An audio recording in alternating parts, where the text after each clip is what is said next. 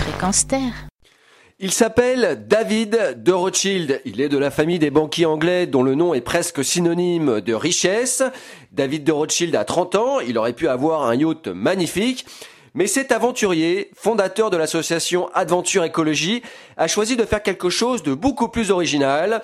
Il a fait construire un bateau d'un nouveau genre, un bateau fabriqué avec 12 500 bouteilles en plastique, des bouteilles de soda recyclées, attachées les unes aux autres pour former une coque, plutôt deux coques puisque son voilier est un catamaran. Il s'appelle Plastiki, mesure 20 mètres de long et il a appareillé le 20 mars de San Francisco en Californie pour traverser l'océan Pacifique jusqu'à Sydney en Australie avec à son bord cinq membres d'équipage.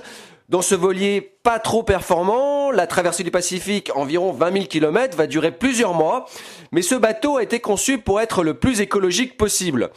Sa voilure est aussi fabriquée avec du plastique recyclé et le mât était à l'origine un tuyau d'irrigation.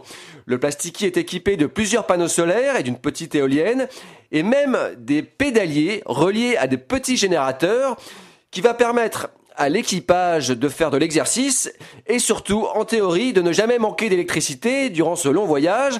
Mais par sécurité, ils ont quand même prévu un petit moteur de secours avec quelques bidons de biodiesel. L'objectif de cette expédition, il est double. Il s'agit tout d'abord d'attirer l'attention sur la santé de la mer. Au cours de ce périple, le bateau passera dans ce fameux vortex de pollution, cette soupe de plastique de plusieurs centaines de milliers de kilomètres carrés entre l'archipel des îles Hawaï et la Californie. Le Plastiki et son équipage feront aussi escale aux îles Tuvalu en Polynésie, car ces îles coralliennes sont en passe d'être submergées par les eaux en raison du réchauffement climatique. L'autre but de ce voyage, il est industriel. Il s'agit de montrer que ce plastique si polluant, qui provient à 80% de la Terre et qui a des effets dramatiques sur la faune et la flore marine, eh bien ce plastique peut aussi être recyclé et servir à beaucoup de choses, comme la construction d'un voilier justement, à l'instar de ce plastiki, lequel pourra vraisemblablement lui aussi être recyclé après sa traversée du Pacifique pour être transformé par exemple en veste polaire ou en moquette.